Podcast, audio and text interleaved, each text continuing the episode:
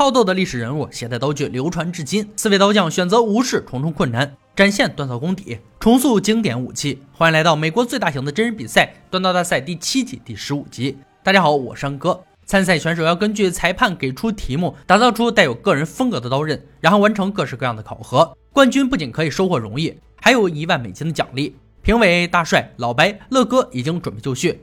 参赛选手排队入场：达克、珍妮、史蒂芬、布莱恩。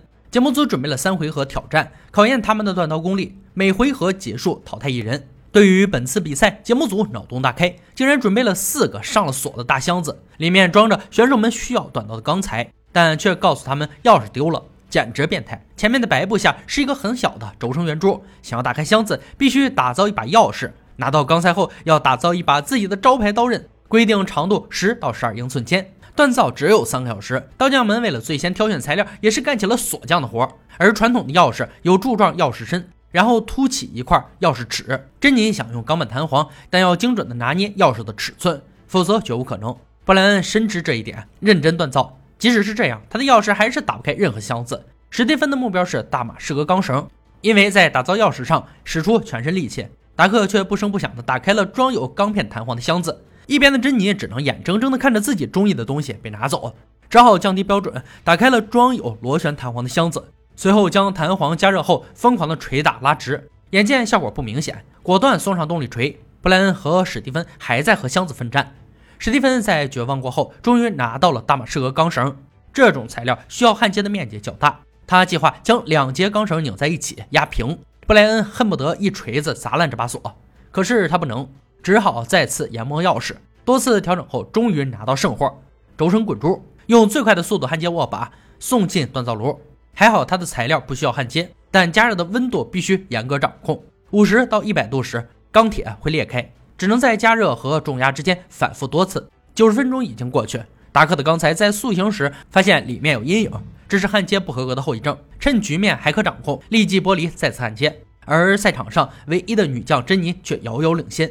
此刻正在研磨形状，保留较厚的刀背，利于砍剁是他的小秘诀。史蒂芬在焊接钢绳的时候，不断加入焊粉，而钢绳还是出现松散的迹象。布莱恩最后打开箱子，却第一个淬火，因此也找回了丢失的自信。相比之下，史蒂芬的情况很令人担忧，他的钢材还没有刀子的形状。从比赛开始就一直处于被动中，三个小时很快结束，选手们只能在裁判喊停声关掉机器，心怀忐忑地等待检测。布莱恩的轴承刀先来，整体完成的不错，只是刀根有些歪，翘尾巴的样子属实有点傲娇。随后是达克的钢片弹簧刀，形状不错，很漂亮，唯一的瑕疵就是接近刀根的位置有脱屑。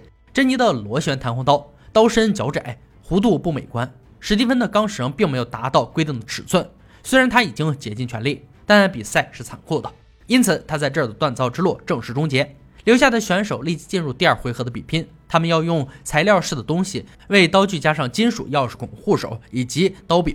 结束后接受砍箱子和削切猪肉的测试。改造时间为两个小时，计时开始。正确的做法应该是将刀柄材料嵌入护手，像钥匙孔一样把它插进去。想要固定刀柄材料，必须嵌得非常紧。达克在制作前列出清单，避免慌乱出错。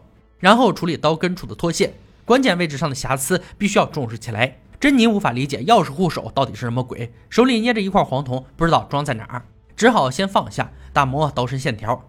布莱恩用氧乙炔加热刀根，将其拉直，必须让它和刀身完美对齐，才能装上护手。一个小时过去，达克重新切割护手的插孔，因为刀柄得装在那部分，但是他的护手是金字塔形状，根本无法安装。珍妮把黄铜锁了个四分之三的大洞，削切木头顶端的大部分，准备妥当后，却无法顺利安装。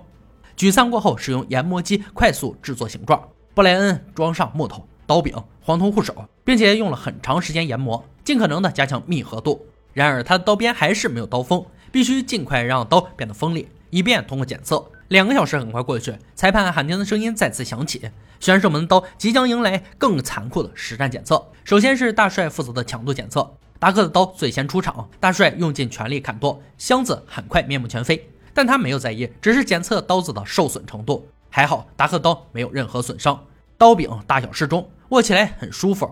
布莱恩的刀经过同样的暴力测试后，刀子出现一些小缺口，刀柄不是钥匙孔状，属于拱形，珍妮的刀柄还是一块未加工的木头，坠在刀身上像个巨大的肿瘤，不仅外观格格不入，检测后发现并不坚固。为了安全，大帅决定不测试他的刀，因此珍妮只能离开赛场。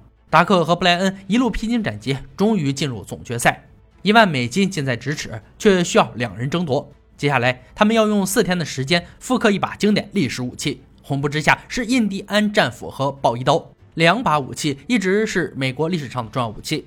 印第安战斧一词源于阿冈昆语，意思是手斧。这些砍柴与打猎的工具也被用来战斗。暴衣刀以著名的拓荒者吉姆·暴衣来命名，常在残忍刀战上使用，因此成名。自从在19世纪初首次亮相，它一直是拓荒者和户外活动迷的最爱。本次打造要符合以下规格：印第安战斧斧头长度必须在四到五英寸间，暴衣刀刀身长度为十到十二英寸之间，必须有 S 型护手和科芬刀柄。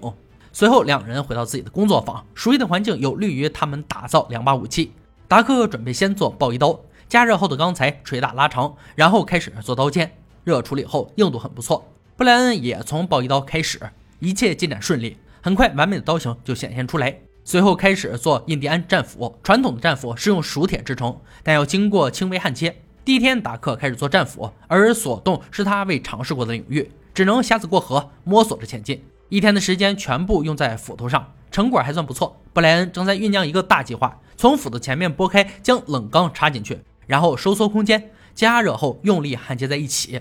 想法很丰满，现实却让他明白什么是此路不通，无奈只能放弃一天的成果，重新再来。第二天，达克的暴衣刀已经彻底完成，战斧的淬火也异常成功。接下来只需要安装手柄，装饰一番即可。第三天，布莱恩正在给新战斧安装把手，上胶确保紧密结合。虽然在作死边缘短暂徘徊，却还是做出了两把颜值极高的武器。很快就到了规定时间，两人带着武器返回比赛现场。达克的暴衣刀是用五幺六零钢做成，虎纹枫木刀柄和熟铁护手。战斧走传统风格。手铁斧身上加五幺六零钢块，布莱恩的暴衣刀由五幺六零钢片弹簧制成，幺零九五护手和浅胡桃木刀柄，战斧斧头也是五幺六零钢制作而成，黑胡桃木斧柄。两人的武器外观不相上下，但威力如何还需检测。残忍的杀戮测试由乐哥负责。达克的武器先出场展示，乐哥左手持刀，右手拎斧，无比骚气的攻击假人致命处。虽然假人不能发出痛苦的哀嚎，残忍的血浆却让安哥头皮发麻。暴衣刀使用时感觉不错，只是战斧有些沉重和晃动。随后是布莱恩的刀，暴衣刀手柄大小适中，不错。战斧虽然较轻，却杀伤力十足，过关。随后是老白负责的强度检测，达克的两把武器先被他投掷木墙，随后又疯狂砍夺木栏，两把武器都没有出现重大失误。唯一的问题还是战斧有些晃动。布莱恩的刀遭受了同样的暴力对待。武器投掷时感觉不错，只是斧柄有些歪，使用时有些跑偏。最后的锋利度测试还是乐哥负责。达克的武器在他的手上肆意攻击杀人，每到这个时候，小乐乐就格外兴奋，噼里啪啦一顿猛砍猛刺后，斧头顺着手柄滑了下来。虽然撑到过关，但情况不乐观啊！布莱恩的武器却出色的完成了挑战，并得到了乐哥的夸奖。三局测试已过，胜负已经明确。没错，达克滑落的斧头将他拉下战马，全力相搏的比赛以惨败收场。其输赢不止和技艺相关，细心程度也可决定成败。恭喜布莱恩一路过关斩将，成为佼佼者，并将冠军和一万美金收入囊中。以上就是锻刀大赛第七季第十五集的内容。本集决赛武器：印第安战斧和暴衣刀。印第安战斧是一种北美印第安人用来捕猎野兽时的轻型短柄飞斧。由于生产力所限，这种斧头的斧刃原来只是石头打造。十六、十七世纪殖民者逐渐统治美洲新大陆，并看中这块美洲肥沃土地上的丰富资源，他们以极低的价格从印第安人手里买来他们捕获野兽的兽皮作为交换。欧洲人给他们带去了金属铸成的斧头。鲍伊刀其实有一段历史典故，鲍伊刀也是一个泛称，就是指刀尖上翘并且带护手的直刀。至于为什么这种刀型会被称为鲍伊刀？原因是美国历史上的传奇人物詹姆斯·鲍伊曾担任陆军上校，还是一名探险家、资本家及寻宝者。他曾参加过著名的阿拉莫之战，不过当时已经身患绝症，最后死在战场上。他生性好斗，常与人相约决斗，且战出威名。由于他身上总是带着这样的刀，其他人便将这种刀型称为“鲍伊刀”。并从当时一直流传下来，直到现在已经成为这种刀型的专有名称。好了，今天解说就到这里吧，我们下期再见。